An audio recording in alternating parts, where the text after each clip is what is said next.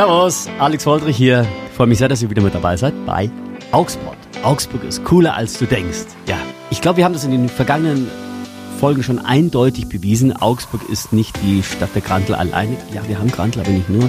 Und äh, Augsburg hat mehr zu bieten als ein paar Brückchen und ähm, Baustellen. Und um 21 Uhr werden die Gehsteige hochgeklappt. Nein, wir haben ganz, ganz, ganz viel mehr. Und heute ist ein Generationenforscher bei mir, direkt aus Augsburg. Hallo Rüdiger. Hallo, grüß dich, Alex. Augsburg, der Podcast rund um die Fuggerstadt. Denn Augsburg ist cooler, als du denkst.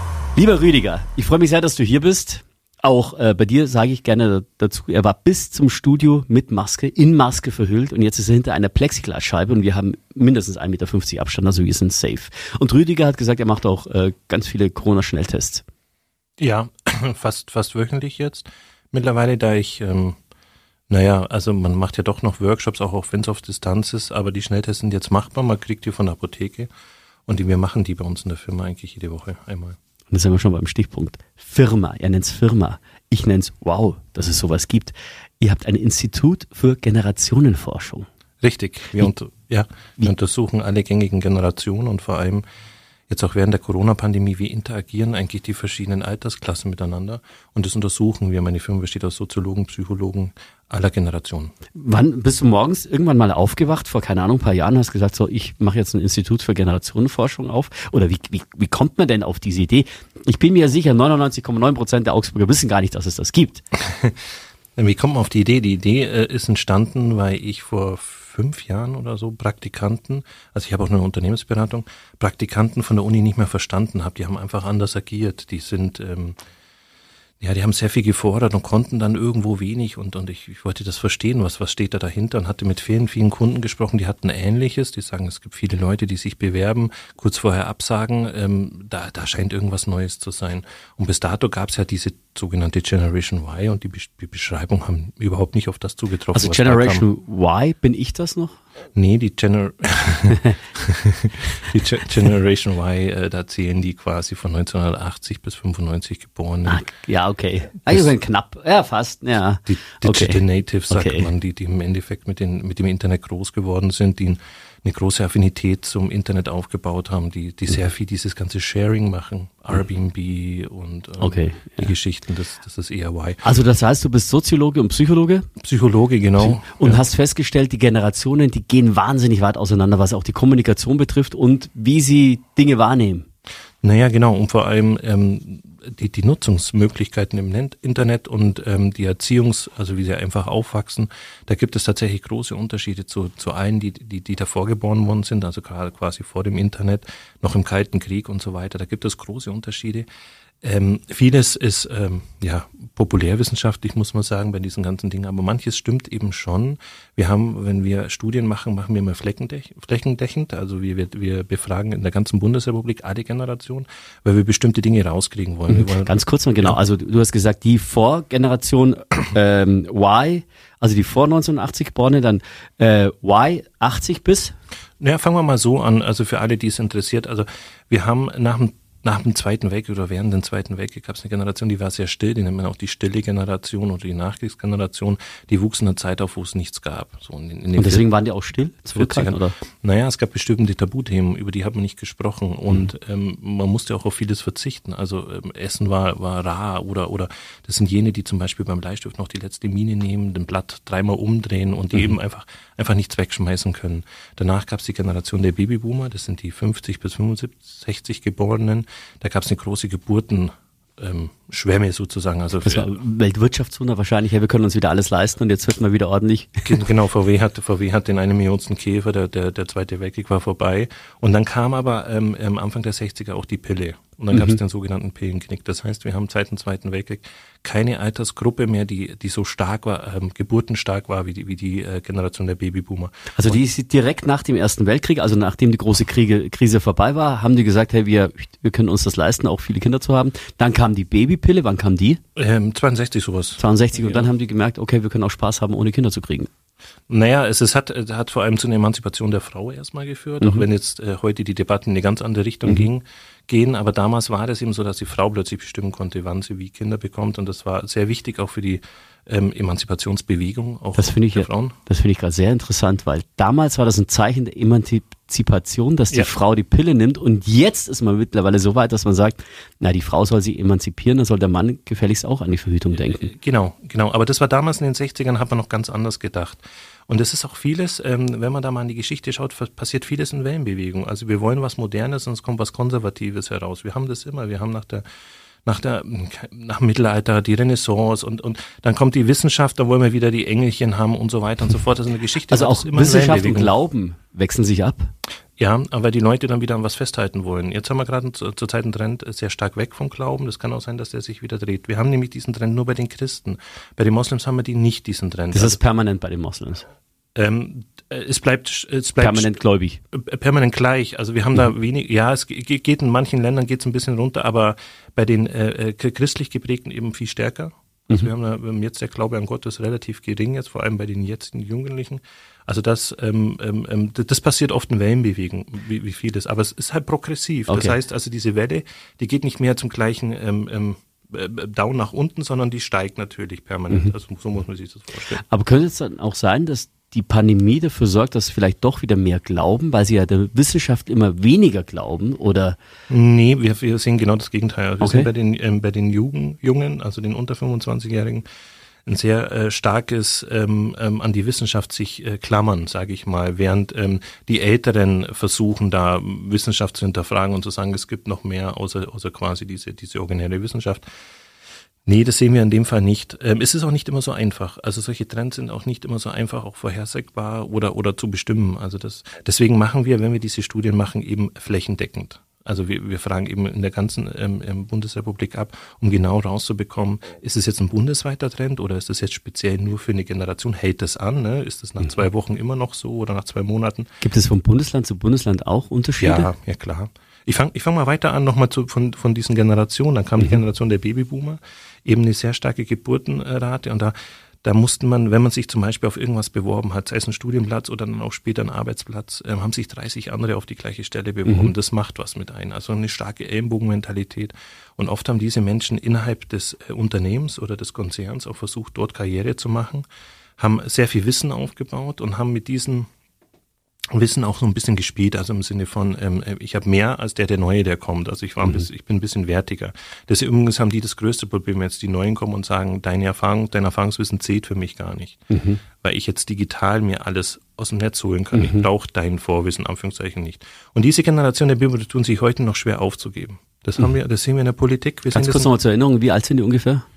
Naja, die sind geboren bis 65. Okay. Also die Okay. sind schon noch, die sind schon noch auf dem Arbeitsmarkt und vor allem der Vorstandsposten und so weiter. Und die tun sich sehr schwer aufzugeben. Sie fühlen sich immer unersetzbar. Das muss man einfach so unterstellt sagen. Danach gab es die Generation ähm, X oder X, ähm, ähm, die sind geboren ähm, bis, bis in den 80ern, also 65 bis 79 slash 80, je nachdem. Das ist auch immer grob, ne? man kann das jetzt nicht Ja, genau ja. Das geht einordnen. teilweise überfließt äh, fließt das wahrscheinlich über oder von Genau, und wir haben auch die Unterschiede zwischen Y und X sehr minimal bis gar Okay. nicht. Aber wir, wir sehen, dass es dort einen sehr starken Trend zur Individualität gibt. Also ich möchte mich von anderen abgrenzen, ich möchte Mhm. nicht Teil der Masse sein, sondern genau das Gegenteil.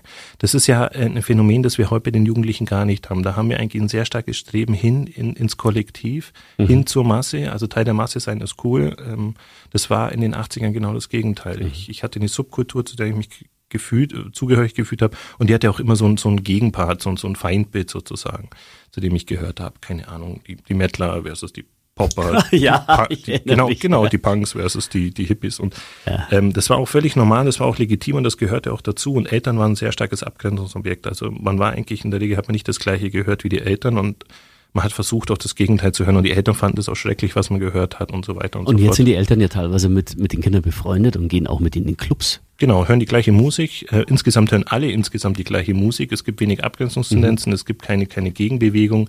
Äh, es gibt ähm, wenig, wenig ähm, ähm, Nischen und so weiter. Also das, das nimmt ein Stück ab. Was ich ganz interessant finde, was du gesagt hast, alle wieder mehr im Kollektiv. Genau. Also das ist jetzt in der jüngeren Generation, Generation YZ oder eher Z. Äh, ERZ, also wir haben, äh, wie gesagt, bei Y und X ist der Unterschied sehr marginal und das kommt daher, also wenn, wie ich erzählt habe, bei den Babyboomers ist eine große Geburtenschwemme, die da war. Es gab bestimmte Tabuthemen, es gab der Blick nach vorne und so weiter. Das haben in irgendeiner Form alle gleich erlebt, den Kalten Krieg äh, und so weiter. bei X und bei Y ähm, ist der Unterschied so gering, dass man eigentlich sagen kann, hm, ob man da wirklich immer von eigenen mhm. Generationen mhm. sprechen kann. Aber jetzt bei der Generation Z haben ab. wir ab, ab 95. Ab 95 da, ja. haben wir, da haben wir tatsächlich große Unterschiede. Die sind mit Social Media groß geworden. Für die ist Internet gar nicht mehr wegdenkbar. Die sind mit dem Smartphone richtig groß geworden. Und da haben wir tatsächlich auch große Unterschiede zu allen anderen Generationen. Das ist die kleinste Kohorte. Die sind ungefähr 3,6 Millionen weniger als die X, nur mal als, als Vergleich. So, und auch das macht was mit mir, wenn ich. Also, also es gibt weniger Zettler als Xler. Ja, 3,6 Millionen weniger. Und wenn man jetzt mal überlegt, die Babyboomer gehen jetzt in Rente, die Xler gehen jetzt bald auch ähm, äh, teilweise dann in, in Frührente oder was auch immer, mhm. da wird sehr viel frei und es kommt sehr wenig nach. Mhm. Das heißt, auf dem Arbeitsmarkt habe ich als junger Mensch natürlich ein ganz anderes, ein ganz anderes Auftreten, ein ganz anderes Standing, weil ich kann mir den Arbeitsplatz aussuchen, nicht wie alle Generationen vor mir, ähm, wo ich mich bewerben musste. Jetzt müssen sich die Unternehmen bewerben. Das ist ein großer Unterschied, der, der da herrscht und, und das macht auch was mit den äh, Jugendlichen auf der einen Seite. Auf der anderen Seite, wenn ich natürlich politisch was bewegen will, sie mir natürlich auch weniger. Also ich kann politisch halt relativ mhm. wenig bewegen. Mhm. Da brauche ich dann meine Eltern. Und in der Regel passt das auch. Also ähm, wenn es auch viele mal sagen, es gibt diesen Generationenkonflikt, den sehe ich jetzt an der Stelle nicht zwischen Eltern und Kindern, sondern ganz im Gegenteil. Also die, die halten eigentlich eher wie so eine Einheit zusammen. Wenn wir den sehen, dann ist er zwischen den sogenannten Babyboomern und den Zettlern, weil die komplett konträr sind von, von vielen. Also, also Babyboomer, das sind jetzt die, die langsam in Rente sind und genau. Zettler sind die ab 95, wie du gesagt hast. Genau, genau. Also wenn, wenn wir zum Beispiel solche Phänomene anschauen wie ähm, die 68er Bewegung versus Friday for Future Bewegung. Das sind Unterschiede. Das sind einfach Unterschiede im Auftreten, im Agieren. Ähm, die 68er, klar, die waren später, die haben an Studenten haben die rebelliert, jetzt sind die äh, wesentlich jünger, teilweise 15 oder 14. Aber die Eltern stehen hinter dem Ganzen, was die machen. Das war bei den 68ern nicht, das war eigentlich auch eher ein Rebellieren gegen die Eltern, gegen dieses Totschweigen und so weiter und so fort, eben für Moderne. Also du meinst, was uns jetzt teilweise schon wie eine Rebell Rebellion vorkommt, Fridays for Future, ist gar nicht so eine Re ja. Rebellion, sondern eher ein Wachschütteln und andere mitnehmen, dass sie mit am selben Strang ziehen. Mm, ja, es ist eher so, es bleibt ja auch nichts mehr übrig, für das wir kämpfen können. Und die Eltern mhm. finden das auch gut. Also es ist, es ist nichts Rebellisches, es ist keine, mhm. keine, keine Anti-Haltung oder irgendwas, sondern es ist ein Bitten. Mhm. Und ähm, aber aber kein ja oder haltet eure Versprechen ein vom Pariser Abkommen sowas. Ähm. Sieht man ja eigentlich auch an den Grünen, wenn man sich die Grünen in den 80ern und 90ern teilweise auch noch vorstellt. Äh, das, der Klassiker war ja, als sie mal gesagt haben, Joschka Fischer, das ist der, der mhm. mit, mit den Turnschuhen im Bundestag rumturnt. Und jetzt sind die Grünen ja sind nicht also vom Auftreten ja nicht grüner als, als andere. Genau, also das ist das Thema, wenn man das Thema mal Nachhaltigkeit nimmt, das ist, das schreibt man ja oft den Jüngeren zu, dass die für Nachhaltigkeit stehen und ähm, unsere Studien haben gegeben, nee, die ganze Bundesrepublik steht für Nachhaltigkeit, mhm. egal wie alt wir sind. Es ist nur eine unterschiedliche Betrachtung der Dinge. Und deswegen nochmal das Beispiel der 68er, die haben ja auch Anti-Atomkraft und man hat ja doch viel mhm. rebelliert, aber man ging ein bisschen als, als Vorbild voraus und hat erstmal verzichtet. Mhm. Und dieser Verzicht, vor allem Verzicht auf Luxus und so weiter und so fort, der findet bei den Jüngeren weniger statt, mhm. sondern ist eher so ein globaler Aufstieg. Also sie wollen globales Umdenken, die wollen keinen Verzicht auf etwas. Und das sind zwei völlig unterschiedliche Herangehensweisen. Aber wie konkret hast du, sie wollen zwar das iPhone, aber Sie wollen, dass es nachhaltig produziert wird? Mhm. Äh, so ungefähr. Also man muss sich vorstellen, die sind ja auch wesentlich jünger. Das heißt mhm. also, die, die Reflexion ist ja da auf einer ganz anderen Ebene und die übernehmen halt auch sehr viel von, von den Eltern. Aber es ist tatsächlich so. Also man könnte ja auch sagen, ihr könntet ja alle am Freitag auf irgendwas verzichten den ganzen Tag und mitmachen. Ihr seid ja herzlich angehalten, auch mitzumachen. Nee, es ist so ein, ähm, ihr da oben, ändert doch mal bitte, ihr hattet äh, dieses Abkommen, also haltet es auch ein. Und da haben die ja auch alle recht. Aber natürlich funktioniert es nur, wenn alle zusammen in irgendeiner Form agieren. Und das, das fehlt so ein Stück. Und während die 68er mit Absicht dann in irgendeiner Form rebelliert und aggressiv oder wie auch immer waren, aber die haben natürlich dann auch was erreicht. Ähm, auch in den 80ern, wir sind FCKW frei, ähm, grüner Punkt, Dosenpfanne, also das wurde ja auch alles eingeführt und gemacht. Ähm, bei den anderen ist es tatsächlich eher so ein, so ein Vertrösten. Das ist mhm. auf der einen Seite. Was wir aber auch wahrnehmen, ist, dass die Jüngeren immer ernster genommen werden. Also sie werden immer mehr auf Augenhöhe hochgehalten. Mhm. Das heißt also, ähm, das hätte es vielleicht in den 80ern nicht gegeben, dass äh, sowas wie Greta Thunberg, zum Beispiel jetzt eine 17-Jährige, von der Bundeskanzlerin für eine Stunde eingeladen wird mhm. oder so. Solche Phänomene hat es damals nicht gegeben. Also was wir jetzt machen, und das ist sehr paradox, wir, wir heben die Jugendlichen auf Augenhöhe hoch und auf der anderen Seite sagen wir, euch fehlt eine Reflexion. Weil das ist auch, was wir sehen, dass es immer mehr 50-Jährige Plus gibt, die sich über Greta Thunberg aufregen. Auch das ist ein Phänomen, wo ich sage, hat es das früher gegeben, dass man über eine 16-, 17-Jährige so diskutiert, als wenn die eine 30-Jährige wäre? Vielleicht war das früher so, man hat die, ja, das ist jetzt wirklich schwierig, weil ich glaube, früher hat man Jugendliche einfach nicht so ernst genommen und gar nicht beachtet. Jetzt beachtet genau. man sie Aber, und das ist jetzt krass, die einen sagen, hey, gut, dass du das machst, und die anderen gehen ja daran, sie fertig zu machen. Also es wird, wird ja teilweise wirklich boshaft. Ja, absolut. Und wir haben auch immer nur noch diese Extreme. Wir haben wenig in der Mitte. Wir sind, wir, das sehen wir bei ganz vielen Dingen. Also die Leute sind immer, immer, immer extrem und finden sich dann auch im, im Internet ist natürlich möglich. Ne? In diesen, in diesen Gruppen findet man sich immer mehr im Extrem und das wirkt ja, wirkt ja auch. Also was ich sagen will, auf der einen Seite wir heben dann Jugendliche hoch, als wenn die erwachsen sind, und auf der anderen Seite ähm, ähm, ähm, sprechen Erwachsene diese Jugendlichen bestimmte Dinge ab, als wenn die auch erwachsen sind. Also es ist auf, auf beiden Seiten passiert so ein äh, so, so ein Mischverhältnis, so, so ein ne, so eine Jetzt- Wahrnehmungsverschiebung. Jetzt könnte man Angst bekommen, oh Gott, unsere Gesellschaft geht den Bach runter, wenn du das so sagst. Wir entzweien uns, ne, auf der einen Seite heben wir uns gegenseitig hoch, auf der anderen Seite nehmen wir uns nicht ernst. Ähm, aber du siehst jetzt nicht so aus, als, als hättest du die blanke Verzweiflung ins Gesicht geschrieben. Nee, nee, das entwickelt. ist, nee, nee, das ist einfach eine Entwicklung, die wir halt einfach sehen. Also wir beobachten die, beschreiben die, ähm, ähm, aber ich, ich, ich möchte jetzt äh, wenig werten, also weil das ist einfach eine gesellschaftliche Entwicklung, die, die einfach voranschreitet. Wir nehmen ähm, Kinder, also, ne, vor 100 Jahren waren Kinder einfach hatten einen anderen Stellenwert, wie es heute ist. Wir haben dann einfach einen anderen Bezug dazu. Mhm. Was interessant ist, du hast, hast ja gesagt, die Digital Natives, das sind die, die Zettler. Das sind schon die Digital Natives 2. Also die, die Weiler, die ab 80 geboren sind, sind die Digital Natives, die sind mit, mit Internet und dergleichen groß geworden. Und jetzt haben wir eben ähm, eine Jugendkohorte oder eine Jugendliche, die mit äh, Social Media groß geworden sind. Okay. So, und dann gibt's, wir haben ja schon mal zusammen eine Podcast-Folge von einem anderen Podcast aufgezeichnet, hier bei uns auf Radio Fantasy. Und da haben wir auch schon drüber gesprochen. Dann hast du gesagt, das ist sehr interessant. Man äh, sagt ja, die sind mit äh, Social Media aufgewachsen und mit Internet und so. Also kennen sie sich quasi von Geburt aus besser aus mit diesen Geschichten. Und da hast du damals gesagt, das muss gar nicht unbedingt sein, dass man sich deswegen besser um, äh, damit Ja. äh, beschäftigen kann. Ja, also wir sind ja auch mit Dingen aufgewachsen, die wir nicht hinterfragt haben. Ja. Also ähm, die, die wachsen intuitiver auf, sagen wir mal so. Also die, die, gehen, die gehen intuitiver mit diesen Dingen um. Ähm, ähm, ich meine, auch alle Plattformen sorgen ja dafür. Die bauen Addictive Design, die bauen quasi den Knopf in der Nähe vom Daumen und, und, und wissen, wie Jugendliche oder Kinder agieren und wie die dann drücken, während die Eltern da so ein bisschen ähm, komplizierter an die Dinge gehen, sage ich jetzt mal, aber dadurch mehr hinterfragen. Also wir sehen das immer mehr, dass Jugendliche zum Beispiel gar keine Office-Programme nutzen können. Die wissen nicht, wie Excel geht oder PowerPoint und alle wundern sich, ach, die sind doch digital affiner, wieso können die das nicht? Nee, äh, die sind ähm, digital intuitiver, aber die haben kein größeres digitales Verständnis. Die können jetzt nicht besser programmieren. Okay, ja klar. Gibt ja, das gab es ja auch schon immer, dass irgendwelche Dinge da waren, auch in unserer Jugend. Genau, genau, genau. Und das wird oft vermischt. Mhm. Das wird oft vermischt. Also man geht dann auch, auch Unternehmen, denken dann, okay, jetzt machen wir mal ein bisschen mehr auf digital, dann kriegen wir die Jungen. So einfach ist es eben nicht. Also, weil auch für den Jungen die, die, die, die Arbeit eher analog ähm, wahrgenommen wird, nicht, nicht digital. Total spannend. Also mir ging es ja äh, nach unserem letzten Gespräch so, dass ich mich dann auch immer wieder selber eingeordnet habe, bin ich wirklich meiner Generation entsprechend. Es war so, aufgrund meines Berufs als Radiomoderator hast du natürlich auch noch leichteren Zugang zu jüngeren ähm, Zielgruppen oder wie du sagst, Kohorten. Ähm, aber es ist schon sehr interessant. Und was ich auch, was wir jetzt noch gar nicht so gesagt haben, also nach der Generation Z kommt ja die Generation Alpha, Mhm. die ist ab, die ist dann jünger Naja, als sind dann- 95. Ja, genau, ja, nee, ab 2010 sagt man dann Okay, ungefähr. okay.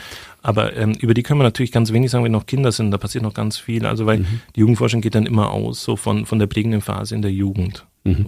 Aber und dann kommt es auch noch dazu, und dann bin ich gespannt, wie du das mit Generationen in Verbindung bringst. Du sagst, es gibt immer wieder Wellenbewegungen. Wir haben jetzt ja jahrelang diesen Aufstieg gehabt von Spotify, Mhm. weil Musik kann man sich selber zusammenstellen.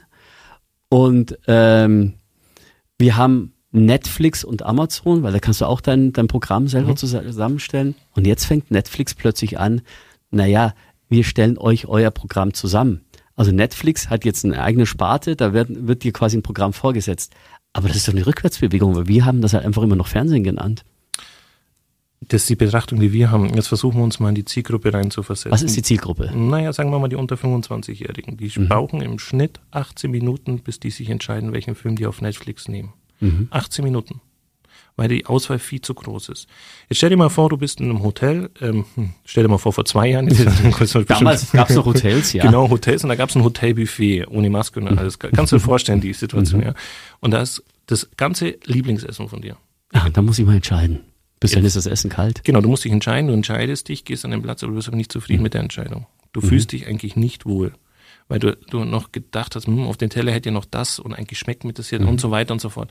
Das ist das Problem. Wenn die Entscheidung, wenn ich zu viele Optionen habe, dann fühle ich mich nicht, fühle ich mich nicht glücklich mit der Entscheidung. So, und wenn die jetzt eingestellt wird oder ein, ne, wenn, wenn's, wenn, wenn, sag ich mal, Netflix dann analysiert, aufgrund von Algorithmen, was zu mir einfach passt, welcher, ne, welcher Mhm. Avatar Mhm. würde jetzt genau das gleiche nehmen wie ich, dann ist das eine Entlastung an der Stelle. Okay. 18 Minuten für einen Film aussuchen ist, ist ein Thema und das jeden Tag, also ist, ist, ist lang. Ne? Und deswegen äh, diese Entscheidungs-, also die Jungen haben auch gar kein Problem damit, dass da so ein, ähm, dass die immer abgeglichen werden, dass ihre Daten abgeglichen werden, ihnen das vorgegeben wird. Das, das erleben die ja ständig. Also wir haben, das ist genau dieses Thema auch vom Addictive Design. Ich bin jetzt in, in, in YouTube und da wird mir schon ein Vorschlag gegeben. Kurz bevor das Video zu Ende ist, wird mir schon ein Vorschlag für ein ähnliches Video gegeben und so weiter und so fort. Das finden wir, wir haben uns ja auch daran gewöhnt, aber die Jungen kennen es ja gar nicht anders. Die sind ja einfach so mit groß geworden. So, und wenn ich einfach so eine Optionsflut habe, fühle ich mich nicht glücklich mit der Auswahl. Das muss man einfach sagen. Wir haben auch einen Anstieg an Depressionen. Wir haben aus, aus vielen Gründen. Das ist einer, aber Okay. wir haben aus, aus vielen Gründen. Das, das muss man dazu sagen. Ja, und der ist äh, erheblich. Das ist ja, und jetzt sind wir bei, bei meinem ureigenen Thema, wir sind ja Radio, wir setzen den Leuten ja was vor. Im Grunde ist das ja eigentlich, kommt ja dann der jüngsten Generation ja wieder zugute, dass wir denen was vorsetzen. Ja, aber wie wird Podcast der Jüngeren verwendet? Die verwenden Podcast, um nebenbei noch was zu machen. Mhm. Das ist ja nicht, dass die sich komplett drauf, ne, wie wir früher, dann haben wir Kassetten gehört und, Mhm. und das war's dann. Ähm, ähm, aber man macht ja dann nebenbei, man macht dann irgendwas, um was aufzuholen. Zum Beispiel, wenn man, ich möchte jetzt einen Salat machen, dann höre ich mir nebenbei einen Podcast Mhm. an, um ja nichts zu verpassen. Also so wird das ja genutzt. Das wird ja nicht. Ja. Ich meine, äh, deswegen, weil Radio wird ja schon öfter tot gesagt. Weil jetzt sagen wir Spot, Spotify und so, du kannst du selber auswählen. Aber eben, ich habe auch schon bei 16-, 17-Jährigen mitbekommen, dass sie sagen, naja, ich höre jetzt wieder eigentlich ganz gern Radio, weil die, die, die sorgen dafür, dass ich die neuen Hits krieg und die unterhalten mich halt, ohne dass ich mich dafür anstrengen muss. Also die nehmen mir die Entscheidung ab, was mich als Radiomoderator natürlich äh, wieder ein bisschen entspannt, weil Radio seit 10, 15 Jahren für tot erklärt wurde, was es Gott sei Dank nicht ist. Wie, wie Bücher früher oder, oder Zeitschriften. Und das nimmt natürlich alles ein Stück ab, aber nicht tot. Also es gibt immer noch Ja. Leute, die Schallplatten hören. Also Absolut. Es gibt ja immer wieder diese Renaissance der Schallplatte, die dann plötzlich, gibt auch jetzt hier in, in, ich darf jetzt keinen Namen sagen, aber es gibt ein Musikgeschäft, da gibt es auch Platten nach wie vor zu kaufen. kenne ich. Äh, ja, das ist sehr spannend. Mm, Also wir halten fest, ähm, jüngere Menschen, die gerade erwachsen geworden sind oder noch jünger, die haben eine ganz andere Bindung zu ihren Eltern, oft eher schon auf einer freundschaftlichen Ebene. Oder, oder anders, wenn ich den Satz nochmal beginnen darf, Mhm. die Eltern haben eine andere Bindung zu den Kindern. Die Eltern sind offener dafür, Also sich nee, auf das einzulassen, was die Kinder machen. Ja, oder noch protektionistischer. Also die Eltern äh, kümmern sich viel, teilweise zu viel um ihre Kinder. Also das geht ja erst in erster Linie von den Eltern aus. Mhm. Das heißt, dann, die Kinder haben dann später das Problem, also was heißt Problem? Vielleicht ist es kein Problem. Wir wollen es mal wertneutral sagen. Aber früher warst du als, als Praktikant oder als Auszubildender, warst du halt der Unterste in der Nahrungskette, der Letzte. Und hast einfach alles getan, was die über dir gesagt haben. Und jetzt, wie du sagst, ist es ja so, die kommen ja mit der Erwartungshaltung hin, weil sie, weil sie zu Hause äh, so umsorgt sind, dass sie einfach auch in der Arbeit umsorgt werden wollen. Also mit Kritik, mit Kritik umzugehen, wird wahrscheinlich schwieriger. Absolut. Also wir haben eine geringere Frustrationszeit. Und klar, wenn ich jetzt bis ich 20 bin gehört habe, ich bin der größte, schönste, beste, und dann komme ich in die Arbeit und ich mache was und die sagen, was soll denn das? Ich kriege ja auch super Noten. Wir haben, wir haben ja auch, vor zehn Jahren gab es ein 1,1 Prozent, hatten 1,0er, aber jetzt sind es schon 3,3 Prozent. Das ist das Dreifache. Ne? Wir haben, es schreibt, da hat jeder ein gutes Abi, jeder tatsächlich, studiert, ja? ja. ja. Ja, das nimmt natürlich alles zu. Und dann komme ich in die Arbeit und muss dann irgendwie äh, angewendet was machen und dann kriege ich mal kein Lob oder irgendwas. Das muss ja keine derbe Kritik sein, aber da fühle ich mich schon unwohl. Warum? Weil ich jetzt mal überspitzt, weil ich es nie gewohnt bin. Da ist irgendwas ist ja völlig fremd. Was macht denn der mit mir? So, und, die, und dann kommen natürlich auch die Eltern gleich wieder ins Spiel. Das hat damit was zu tun. Meine Kinder sind dann vier bis sechs Stunden digital zu Hause, ne, ähm, im, in der digitalen Welt. Und äh, sobald die in der analogen Welt was brauchen, kann ich dann wieder Eltern sein, kann dann überbehüten, bin dann sofort da, die berühmten Helikoptereltern, Tigermütter oder was auch immer, die sind, die sind dann da, greifen dann ein und nehmen dann den Kindern quasi diesen Erfahrungsschatz weg. Das heißt, die meisten von dem haben ja nie eine Frustrationstoleranz äh, entwickeln können oder Coping-Strategien, also Bewältigungsstrategien aufbauen können, weil die immer ab, abgenommen worden sind, ähm, weil die Eltern natürlich dann ihren Pflichten nachkommen wollten. Und ähm, dann sind die in der Arbeitswelt und haben das nicht. Und dann ist dann, nehme ich jetzt mal so ein Babyboomer oder so ein älterer, der sagt, hier nicht geschimpft, ist Lob genug. Mhm. Es, da treffen natürlich Welten aufeinander. Das sehen wir. Wir sehen, wir haben Abgänger bei der Polizei, wir haben Abgänger bei der Bundeswehr, wir haben, ähm, wo genau dieser, dieser, dieser, dieser, ja, Habitus noch vorherrscht, wo man dann sagt, pass mal auf, hier ähm, ähm, ähm loben, das, das gibt's für uns nicht und so. Und dann kommt dann jemand und sagt, ja, aber Lob ist mein Feedback, das ich kenne. So, mhm. und dann clashen, clasht natürlich früher oder mhm. später. Und darum haben wir so viele ja, so eine hohe Fluktuation. Ich habe oft gehört von Chefs, die gesagt haben, sie haben echt massive Probleme, Mitarbeiter zu kriegen, weil die Chefs eben noch sagen, ja, du musst was leisten. Und der Mitarbeiter sagt, naja, mach mir erstmal ein geiles Umfeld. Genau, oder, oder ähm, wer bist du? Komm doch erstmal hier an und, und, und, und arbeite erstmal zwei Jahre, bevor du mitreden darfst. Und da muss ich sagen, hätten wir die Option gehabt, dann hätten wir auch anders agiert. Mhm. Das ist jetzt kein, kein, kein völlig neues Phänomen, aber die äh, Jugendlichen treffen eben auf, auf einen Konterpart bei den Eltern, die dann sagen, nee, lass dir das nicht gefallen, dann geh eben woanders hin und ähm, auf eben auf eine, auf eine andere Gesellschaft. Mhm. Wir fanden das früher auch nicht toll, nicht gelobt, ist schimpf ja, genug ja. oder oder Lehrjahre sind keine Herrenjahre. Wer fand denn das gut? Ne? Ja, aber ich stelle mir das schon auch äh, auch stressig vor, wenn du jetzt Berufsanfänger bist und merkst, dir passt das nicht und suchst dir wieder einen neuen Job und wieder einen neuen Job und wieder einen neuen Job, weil du dich ja nicht auf die Konfrontation einlässt. Das ist ja doch auch anstrengend. Ähm, ja, aber so wird es ja nicht betrachtet. Das ist ja die Metabetrachtung. Es wird eher so betrachtet, ich nehme die maximale Option für mich. Ähnlich wie bei Netflix. Wenn der Film schlecht ist, dann nehme ich mir den nächsten. Auch wenn ich 20 Minuten schon angeschaut habe. Ich zwinge mich nicht, ihn durchzuschauen. Mhm. Das ist eben unser Denken. Also es gab ja nicht viel Auswahl. Dann waren wir schon mitten im Film. Wir wussten, hm, jetzt ist der Film blöder, aber schaue ich den zu Ende, weil wenn ich jetzt switch, dann verpasse ich ja den, habe ich ja den Anfang vom anderen Film verpasst. Diese, Möglich genau, diese Option habe ich nicht, aber, aber das können die ja und deswegen wird das so nicht betrachtet. Die betrachten mhm. auch nicht in Langzeit, sagen, oh, habe ich einen bunten Lebenslauf. Das ist denen herzlich egal an der Stelle. Okay. Wir okay. haben aber jetzt Corona-bedingt natürlich da auch wieder einen Wechsel im Denken. Oh, das heißt? Naja, wir haben weniger jetzt Lehrstellen, wir haben ähm, bestimmte ähm, ja, bestimmte Zweige ähm, ähm, bieten ja auch weniger an, also da müssen sich die Leute noch umschauen. Also da passiert tatsächlich was. Es wird so ein bisschen, bisschen geerdet. Also das, das war jetzt das noch die Betrachtungsweise vor Corona. Jetzt durch Corona passiert da auch ganz Okay, das ist ein bisschen jetzt wieder so äh, wie damals, als du gesagt hast, nach dem Krieg, als die Stellen knapp waren und die Leute ein bisschen die Ellbogenmentalität gehabt haben. Die, die sind nach dem Krieg so aufgewachsen, ähm, die, die Jugendlichen, die jetzt eben auf, der, auf dem Arbeitsmarkt kommen, die hatten ja schon eine Jugend im, mhm. im Wohlstand, sage ich jetzt mal. Mhm. Da passiert nicht mehr so viel. Die müssen sich jetzt zwingen sozusagen. Die nehmen das halt jetzt mhm. so. Es kann mhm. sein, sobald es wieder offen ist, dass dann wieder der alte Habitus durchkommt. Okay. Sehr, sehr, sehr spannend. Äh, Rüdiger, du schreibst auch Bücher. Ja. Also nochmal für, jetzt wollte ich gerade sagen, für alle, die jetzt gerade zugeschaltet haben, aber dann Nee, ihr könnt ja zurück also von Anfang an reinskippen, ist komisch. Aber trotzdem.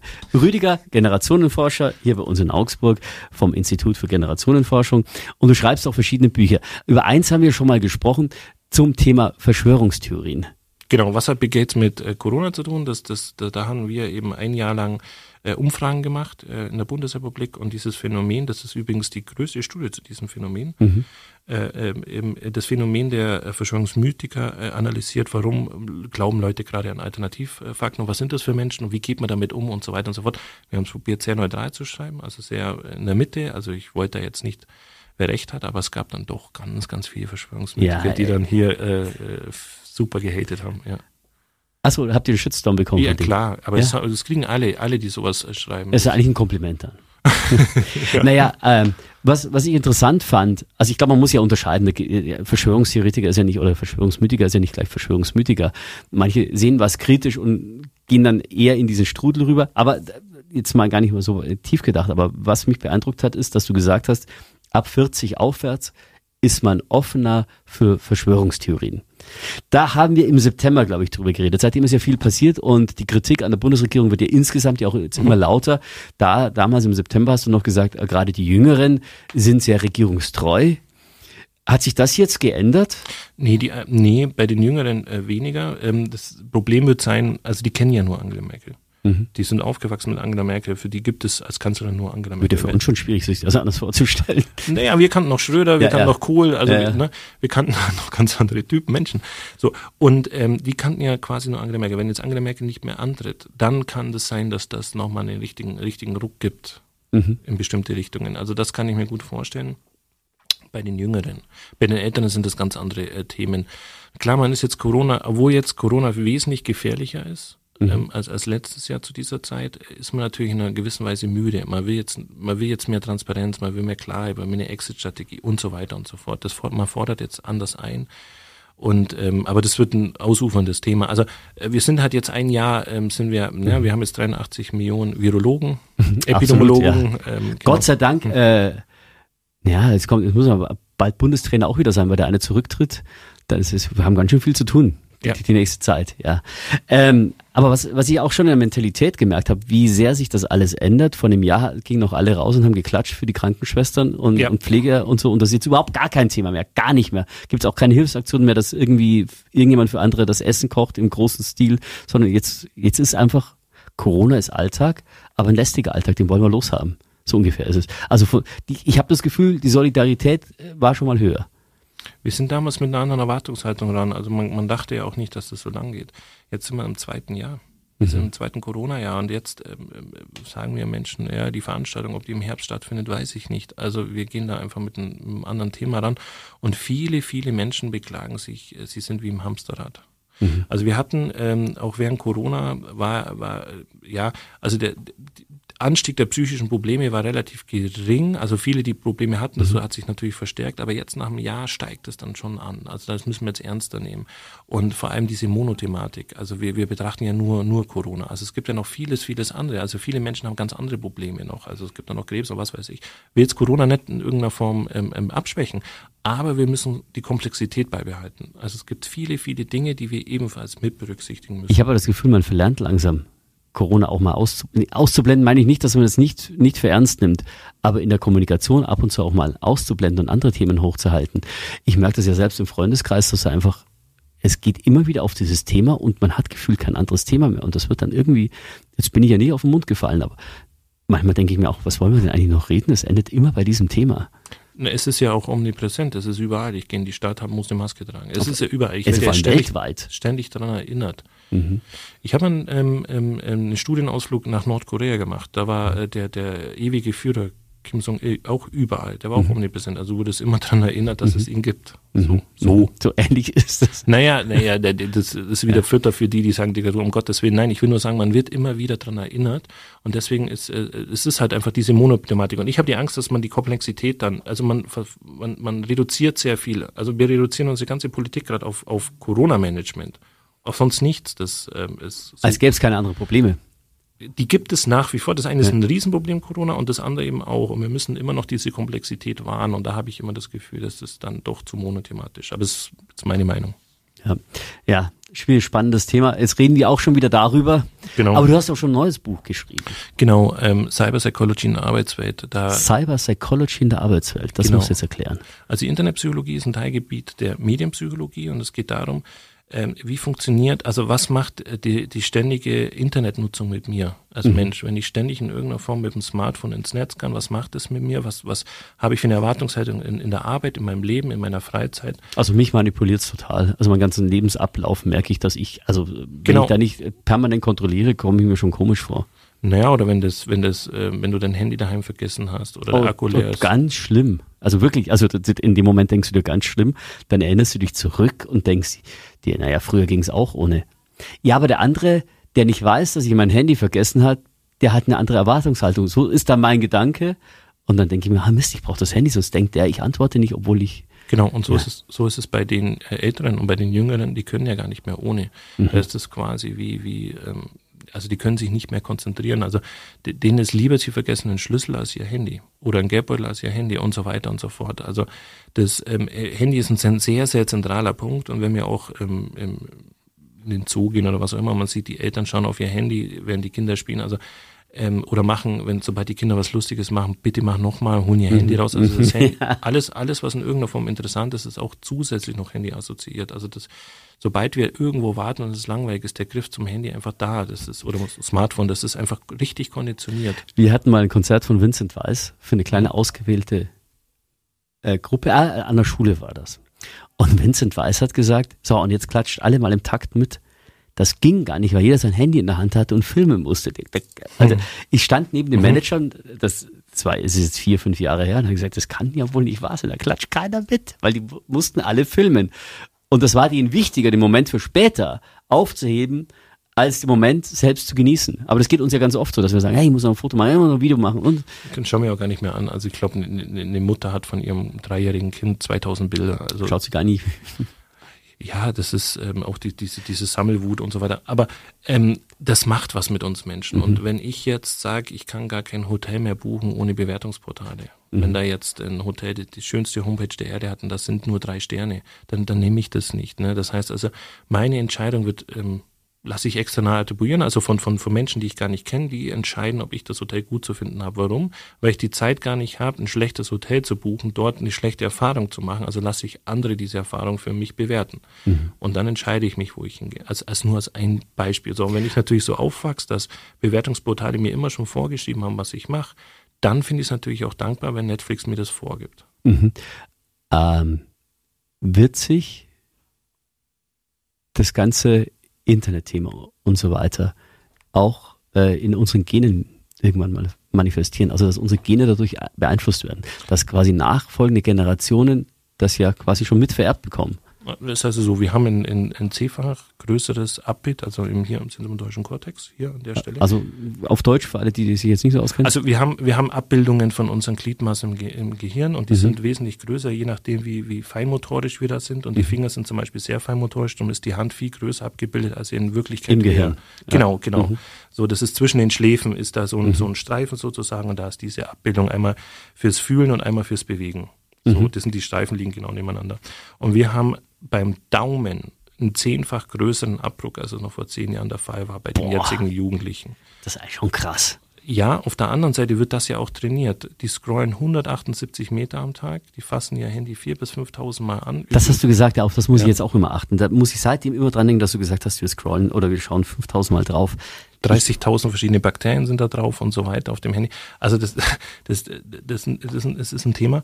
Und das macht natürlich dieses, äh, dieses digitale Training macht natürlich was mit mir. Also ich werde dadurch immer geschickter mit dem Daumen, aber eben nur für diese, für diese, für dieses ähm, Nutzen sozusagen. Das heißt nicht, dass ich deswegen ein besserer, keine Ahnung, Nee, Anhal ja. Anhalter bin. Anhalter, Kletterer, aber, aber whatever. Genau.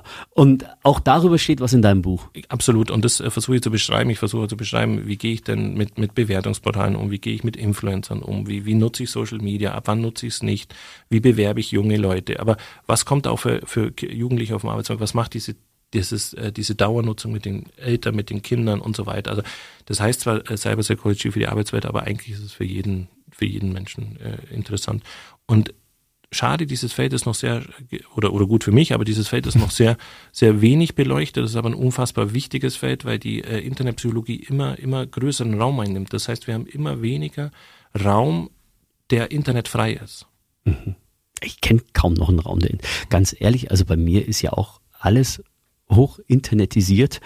Äh, Ich höre ganz viel über Alexa und so und ich habe festgestellt vor kurzem, ich habe noch genau ein, einen normalen Radiowecker zu Hause, weil meine Frau den einfach noch gut findet. Aber ansonsten, wenn einmal Internet ausfällt, haben wir weder Fernseher noch Radio. Da haben wir einfach gar nichts mehr. Das ist eigentlich schon krass. Bei mir war es so, als äh, mein kleiner Sohn, damals zwei Jahre, und der konnte kaum was reden, aber er konnte schon zu mir sagen, Papa, nicht wieder Handy oder so ähnlich. Ja, Oder, der- nein, nein, weil der war einfach, ey, ich hätte mehr Aufmerksamkeit meinem Handy geschenkt als meinem Sohn. Die können aber jetzt auch, die wischen auch schon intuitiv. Absolut, ja, ja. Und wenn, wenn man denen ein normales Album zeigt, dann wischen die auch auf das oder versuchen das Bild hoch groß zu zoomen und so weiter. Das ist das, was ich meine mit intuitiv. Mhm, Der ist jetzt fast fünf Jahre alt. Äh, Netflix macht er sich halt selbst an. Genau. Der war völlig baff, als wir neulich mal angefangen haben, mit ihm lineares Fernsehen zu schauen, dass er auf Kinderkanal das Programm anschaut und dann, drück mal kurz auf Stopp, Papa, ich muss auf die Toilette. Das geht nicht auf Stopp. Da musst du sich dran gewöhnen. Aber schön ist, dass du einen neuen Rhythmus, also einen Rhythmus wieder kriegst, weil das geht ja nur zu dieser Uhrzeit. Und dann, du merkst dann schon, wie sich das Kind danach wieder richtet. Und das hatte irgendwie schon auch was Schönes. Und wenn es vorbei ist, ist es vorbei. Pech gehabt, hättest du halt schnell gegessen. So ungefähr. Ja, obwohl ich glaube, dass es ähm, dahingehend gar kein Zurück mehr gibt. Also das wird ja immer, immer, immer mehr befeuert. Also das ähm, sehe ich dann so. Ja. Wobei es ja meistens sicher ist bei, bei allen Entwicklungen. Derjenige, der diese Entwicklung nicht selber mitmacht, denkt, oh Gott, Untergang des Abendlandes. Aber äh, es gab ja schon immer Entwicklungen. Weg von früher zu jetzt und wir haben es alle überlebt bis jetzt. Äh, Ja, wir machen ja alle mit. Es Ja. ist ja nicht, dass es nur die Jugend machen. Das ist das, was ich versucht habe zu erklären. Es gab ja vieles, was in den 80ern, wo dann die, oder 70ern, wo dann die Jugend nur die Jugend gemacht hat. Jetzt machen ja alle, das machen ja alle, Handy nutzen ja alle. Das nutzen ja alle. Nur äh, bei den Jüngeren ist es nicht mehr wegzudenken. Die kennen ein Leben ohne Handy gar nicht. Die kennen jetzt den, de, dein Sohn kennt jetzt Alex ohne Handy gar nicht. Nein. Eben. Ja, wobei wir uns selber mittlerweile ehrlich gesagt auch schon fast ohne Handy nicht mehr kennen. Ich, ich weiß noch die Anfangsversuche von, von Mamas, die dann WhatsApp hatten vor ein paar Jahren. Das ging ja bei denen ein bisschen später los. Und dann, dann kommt Mama schreibt, schreibt, schreibt, schreibt, schreibt, schreibt, schreibt, Mhm. schreibt, schreibt und am Ende Hallo. ja, ja, ja kenne ich auch. Aber interessant ist auch, dass natürlich äh, WhatsApp und Co. auch ähm, Rechtschreibung so komplett ausgehebelt haben. Satzzeichen spielen keine Rolle mehr, behindern eher. Genau, oder Groß- und Kleinschreibung. Aber mal zurück zum, zu dem Genetischen noch. Also ähm, das wird schon so sein, dass in Zukunft dann äh, Menschen dann Handy auch störend finden und dass eine Uhr schneller wird oder dass ich ein Implantat möchte. Also das, das ist ja auch, wenn man äh, Jugendlichen fragt oder unter 15-Jährigen, da sind 30 Prozent äh, bereit, sich ein Implantat einzupflanzen irgendwo, damit sie direkt mit dem Internet verbunden sein Jeder können. Dritte schon. Bei den Jungen, ja, bei Mhm. den Jungen tatsächlich. Und ähm, ähm, einfach, um dann abzuchecken, hier kenne ich den, kenne ich den nicht, bringt der mir was oder wie auch nicht. Aber macht man sich dann keine Sorgen, dass die Strahlen vielleicht doch irgendwie für den Körper nicht so gut sind? Spielt das da keine Rolle mehr? Das ist ja, als Internet mehr und mehr aufkam oder jetzt auch mit G5, oh, die Strahlung, die macht uns ja alle tot. Ja, aber das sind ja eher die Älteren, die sowas Ja. denken. Ja. Also in China haben wir jetzt schon G6. Mhm. Also die arbeiten da schon dran. Okay. Dein Buch heißt nochmal, wiederhol's bitte gerne nochmal. Cyber Psychology äh, in der Arbeitswelt, was ähm, Arbeits... Oh, muss man schnell schauen. Ich hab's doch- Was? Da muss er seinen eigenen Titel spicken. Äh, nee, Das nee, nee, ja- weil, weil der wurde nochmal äh, angepasst vom Verlag. Ah, okay. Ist, vom- ist im Hansa Verlag äh, erschienen. Also Cyber Psychology in der Arbeitswelt, was Führungskräfte über die Auswirkungen des Internetkonsums wissen müssen. Das ist, glaube ich, aber tatsächlich auch nicht nur für Führungskräfte interessant, sondern auch für diejenigen, die, die einen neuen Job suchen. Ist für alle Um interessant. sich selber mal zu sehen, okay, so bin ich jetzt, so bin ich jetzt. das ist ja. für die Jüngeren, für die Eltern, Ja. das, das Buch ist für alle interessant. Rüdiger, sehr cool, dass du heute hier bist. Danke. Wir quatschen und quatschen, haben schon 41 Minuten gequatscht. Es gibt hier bei Augsburg, Augsburg ist cooler als du denkst, äh, gibt's meine fünf Fragen zum Thema Augsburg. Mhm. Und die würde ich auch gerne dir stellen.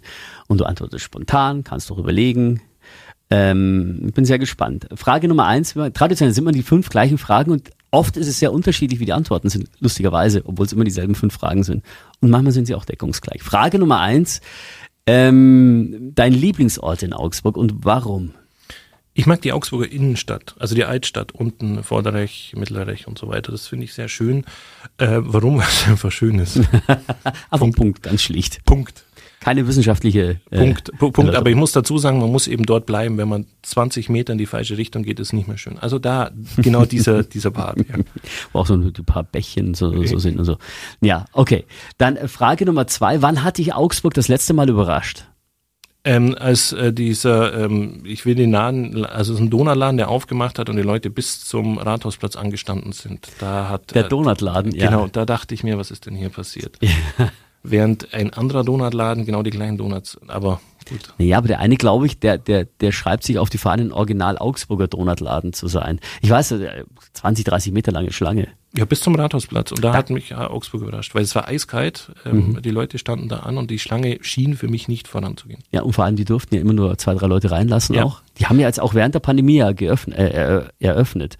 Während der Pandemie eröffnet, was, was ich da überhaupt nicht verstanden habe, dass ähm, die die Leute reinbitten und die Leute dort vor Ort dann drinnen entscheiden dürfen, welchen sie nehmen und es wird jeder Donut da erklärt, was da drin ist, anstatt dass man den Leuten draußen schon mal so irgendwas in die Hand gibt, dass sie sich vorbereiten Aber können. tatsächlich, und da gibt's den, den Trick, der war damals, ich, einmal haben wir den Laden auch ausprobiert. Wenn Mhm. du nämlich bestellst, darfst du hinten rum reingehen und dir sofort dein Zeug holen und Okay, wieder das ist- rausgehen. Also da okay. kann man wirklich bestellen.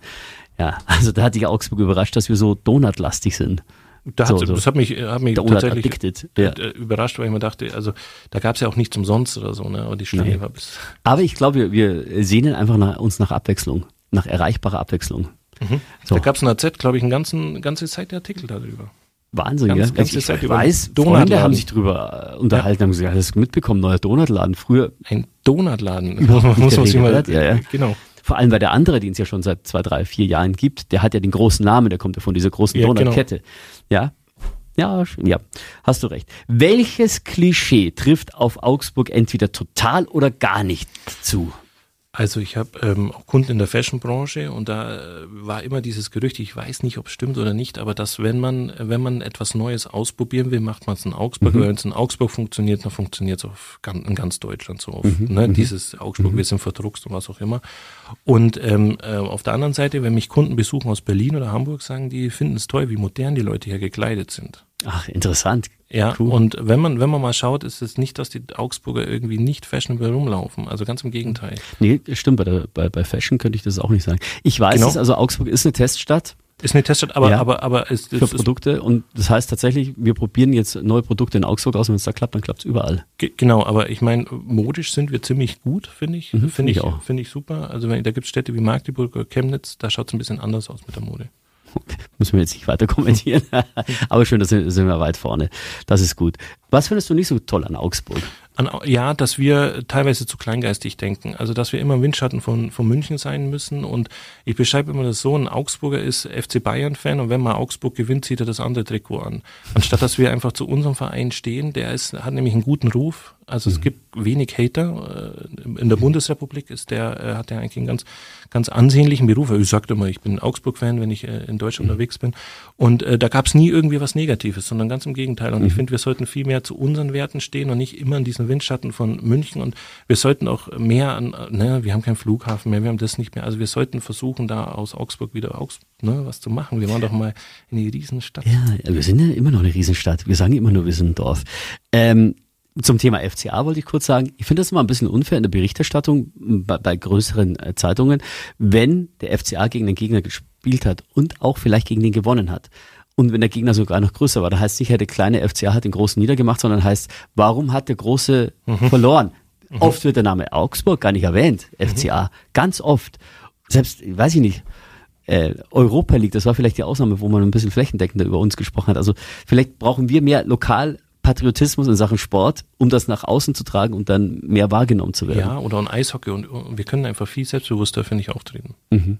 Und aber das muss ich vielleicht auch noch sagen, dass ich habe ja sechs Jahre lang in München gewohnt und da hat es ja auch immer äh, geheißen, die Großstadt mit Herz, also die, die, das Dorf in der Großstadt. Also vielleicht denken wir immer nur, wir sind so so arg kleiner, mit Sicherheit denken wir ja das eigentlich nur, weil einige sind wir auch groß. Ja, wir haben jetzt nicht wie München alles zehnmal, wir haben es halt zweimal oder dreimal. Vorteil ist aber, in Augsburg brauchst du überall zehn Minuten hin und München eine halbe Stunde. Mhm. Ich würde mich auch gar nicht mit München vergleichen. Ich würde sagen, wir haben auch eine ganz andere Mentalität. Äh, das, das ist das, was ich meine. Wir sind weder im Windschatten von München noch von irgendwas. Wir sind auch nicht wie Ulm oder irgendwas, sondern wir sind Augsburg. Und das, hätte ich beinahe gesagt, mir ist mir, aber das ist ja schon. Nee, das haben, genau, genau. Nee, nee, Augsburg ist halt Augsburg, ja. Ja, Punkt. Das reicht auch. Das ja. muss auch nicht weiter ausgeführt werden. Und letzte Frage. Sollte eine Serie oder ein Film in Augsburg gedreht werden? Oder andersrum, welche Serie findest du, sollte in Augsburg gedreht werden oder welcher Film? Gerne eine oder einen, die, den es schon gibt oder auch von dir frei erfunden. Ähm, ja, habe ich lange überlegt, musste auch meine Mitarbeiter mal fragen. Also die Frage fand ich auf der einen Seite interessant, auf der anderen Seite schwer. Dann hat äh, Dennis Bernd gesagt, so ähm, der Prinz von Zamunda 3 trifft den König von Augsburg.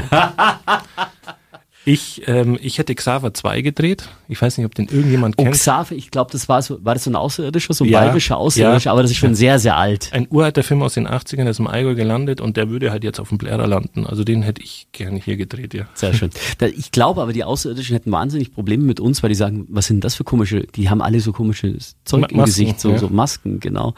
Ja, also eher was Komödiantisches, was Lustiges. Ja, Xaver halt, ja. Genau. Damit ist ausgehebelt, dass wir Augsburger Grandler sind. Nein, wir verstehen durchaus Humor. Ja, wir sind auch, wir haben eine große Diversität. Also wir haben, es ist ja nicht so, dass, dass, dass da, wie viel Augs oder reine Augsburger gibt's denn noch? Also wir sind breiter als, als, als man, ne, als man denkt. Mhm. Wir können abschließend festhalten, Augsburg ist cooler als du denkst. Heute hat das Rüdiger Maas bestätigt vom Institut für Generationenforschung hier bei uns in Augsburg. Wo ist denn genau das Institut? Der Theaterstraße. In der Theaterstraße. Darf man sagen, ist kein geheimes Institut. Nee, das, nee, nee, kann man, kann man ja googeln. Genau, eben. Und Sind wir wieder bei Internet, ja. ja, eben. Ich, sehe ja auch keine andere Möglichkeit, welche gesagt, schaut halt mal vorbei, ist aber in Zeiten von Corona schwierig. Mhm. Rüdiger, vielen Dank, dass du da warst. Es war Gerne. sehr, sehr, sehr aufschlussreich wieder. Danke, danke, danke. Bis dann. Ciao. Das war Augspot, der Podcast rund um die Fuggerstadt. Denn Augsburg ist cooler als du denkst. Produziert von Radio Fantasy. Gastgeber Alex Woldrich. Wenn ihr auch mal dabei sein wollt, schreibt Alex eine Mail an augspot@fantasy.de.